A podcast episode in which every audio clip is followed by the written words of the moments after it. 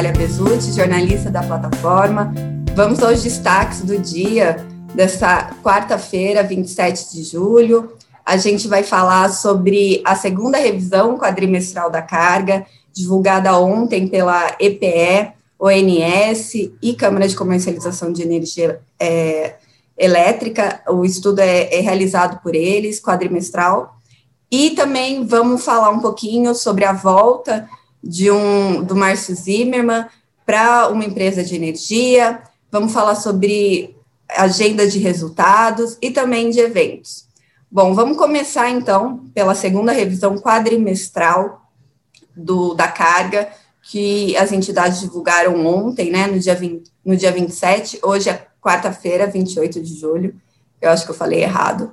É, bom, o que, que aponta né, esse estudo? Esse estudo aponta para uma retomada econômica, é, dado o avanço da vacinação é, no país, e com isso, é, na comparação com o que foi previsto no primeiro estudo, a primeira revisão quadrimestral da carga, divulgada ali no primeiro trimestre, é, a carga deve crescer 1,4% ao estimado anteriormente. Então, com isso, a gente deve fechar 2021 com um crescimento de 4,6% da carga, é, deve totalizar aí, né, com esse crescimento, 69.940 megawatts médios. É, é importante também destacar que, em relação ao que tinha sido previsto na primeira revisão quadrimestral, tem um incremento da carga para o ano todo, né, de 2021, de cerca de mil megawatts médios, e se a gente for considerar somente os próximos cinco meses, de agosto a dezembro, o incremento aí ultrapassa 2 mil é, megawatts médios do que havia sido previsto no início do ano. Bom, na estimativa aí do, dos próximos quatro anos, lembrando que o estudo contempla 2021 a 2025, esse horizonte, é esperado um crescimento da carga de 3,4%, enquanto o PIB deve crescer em torno de 3,2%. Então, aí, o aumento da retomada da economia, o crescimento do PIB, tudo isso impulsionando a previsão de revisão da carga. Agora, na quinta-feira, a gente tem o PMO, é, a reunião aí do, do ONS com os agentes, a gente deve ter mais atualização sobre isso.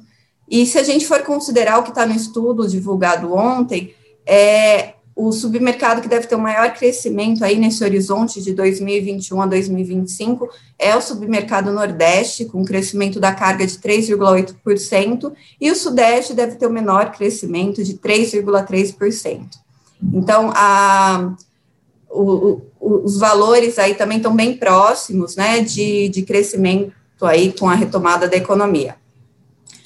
Bom, vamos falar sobre resultados. A gente abriu a agenda de balanços na semana passada com a Iberdrola e a Neoenergia. Ontem a, gente já teve a EDP, EDP Brasil, que registrou um lucro líquido de 344,5 milhões no segundo trimestre, é um crescimento de 45,2% em relação ao, ao mesmo período de 2020 e na teleconferência com investidores, que a colega Camila Maia acompanhou ontem, a, a empresa se mostra aí bem é, interessada em participar dos próximos leilões de transmissão e também na consolidação de ativos, né? Está de olho na privatização da estatal goiana, a CELG GT, também, onde ela vê uma sinergia com os projetos que ela tem.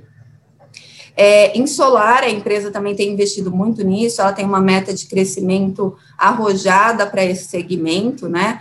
E ela acha que até 2024, dois projetos, pelo menos, geração centralizada, já estejam é, em, opera, em operação. Essa apuração aí da Camila Maia durante a teleconferência está na plataforma, vale a pena acompanhar para saber os próximos planos da empresa.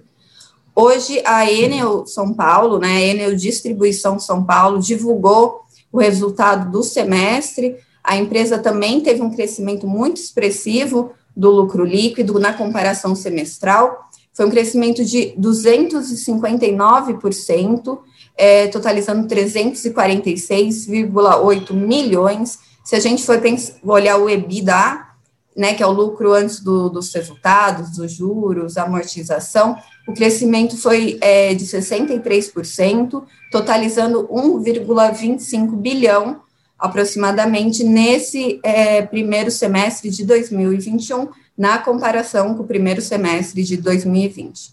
Hoje ainda a gente vai divulgar na plataforma o resultado da VEG, que sai aí antes da abertura do mercado, e amanhã tem a teleconferência para acompanhar.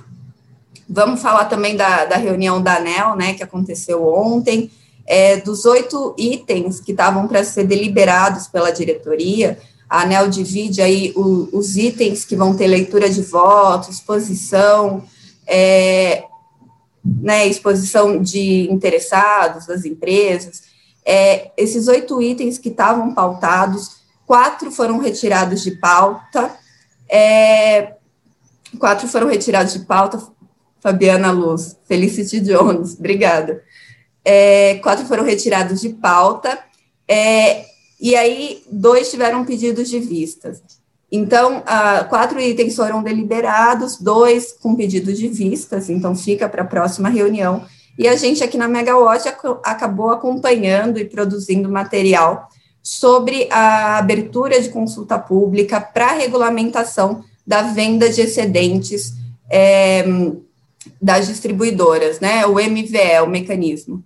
Então, a consulta pública fica aberta a partir de hoje, 28 de julho, vai até 10 de setembro, e praticamente o que a, a, a proposta prevê, né, que está em consulta pública, são os aportes de garantia em duas etapas para reduzir a inadimplência no mercado.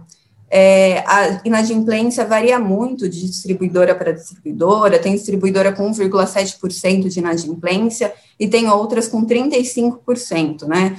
A, até na deliberação, a diretora Elisa Bastos to, trouxe é, o total da, da inadimplência verificada em 2019 e 2020, que somou 69 milhões, e os diretores também falaram bastante sobre a situação atual das comercializadoras no mercado, que estão enfrentando algumas dificuldades em razão da crise hídrica, né, e das apostas que fizeram, não contavam aí com toda essa escassez. Bom, mas vamos falar da, da proposta. É, a proposta prevê o aporte de garantias financeiras em duas etapas. Uma é a garantia financeira para a própria participação no mecanismo, né, dos compradores interessados em comprar esses excedentes das distribuidoras, e a segunda é a garantia de fiel cumprimento. Então, é, empresas interessadas já podem enviar suas contribuições, empresas e também pessoas, né? A pessoa física também pode contribuir com todo esse processo. Voltando ao mercado, o ex-ministro de Minas e Energia, Márcio Zimmermann, foi é, secretário executivo também do, do Ministério. É, ele foi nomeado é, presidente das distribuidoras da Amazonas Energia e Roraima Energia, né, pertencentes ao grupo Oliveira Energia.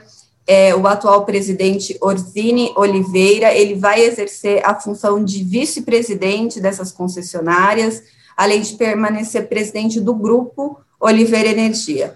Então, a gente tem o ex-ministro voltando para o mercado à frente de duas distribuidoras. Falando de ministério, hoje o ministro de Minas e Energia, Bento Albuquerque, cumpre a agenda é, no estado do Mato Grosso do Sul. Ao meio-dia, é, ele, ele visita, a, ele participa de uma solenidade de é, reinauguração da termoelétrica William Arjona, a termoelétrica ela foi adquirida pela Delta Energia em 2019, né? Vamos lembrar também um pouquinho da história da termoelétrica, a, é, da Engie. A Engie queria encerrar essa concessão e a Delta a, adquiriu a, a William John, termoelétrica, que vai operar gás natural. Ela tem 117 megawatts de capacidade instalada em Campo Grande e ela também foi registrada sobre o, modelo, sobre o modelo de produção independente de energia elétrica pela Delta Geração. Então, hoje o ministro vai visitar é, essa solenidade aí de reinauguração da usina. Também falando sobre a agenda, nesta quarta-feira, eu estou curiosa para saber o que, que a Olivia, nossa meteorologista, vai falar sobre essa chuva que chegou aqui em São Paulo, né, na madrugada, foi uma chuva constante, bastante forte, Quero saber na live de preços se, se essa chuva chegou na bacia do Paraná ou ficou mais aqui na capital com essa frente fria. Então, às 13, ligados no preço, é a live para os assinantes da Megawatt. E a, às 16 a gente tem um outro webinar, esse aberto para toda a comunidade Megawatt, não precisa ser assinante, sobre atualizações dos, dos novos cenários de racionamento e as, nova, as novas medidas né, divulgadas pelo, pelo Ministério, Câmara, é, Comitê de Monitoramento do Setor Elétrico, para mitigação da crise hídrica né, e fornecimento de energia. Então, hoje às 16, pelo Zoom, vagas limitadas, a gente tem o webinar, já está na nossa plataforma, se você quiser se inscrever, né, e acompanhar as atualizações aí da Ana Carla Pet, nossa co-CEO da Megawatt. Bom, pessoal, por hoje é isso. O Polito está lá mediando um painel muito legal da Abidan, né, de energia nuclear, que está com Luiz Carlos Fiocchi, é, Tiago Barral, Reive Barros, sobre é, as perspectivas aí de energia nuclear para o mercado brasileiro, então vale também a pena dar um pulinho lá e ver o que, que o, o Polito está tá mediando, está tá perguntando aí para os palestrantes. Amanhã ele está de volta com vocês. Obrigada e até a próxima.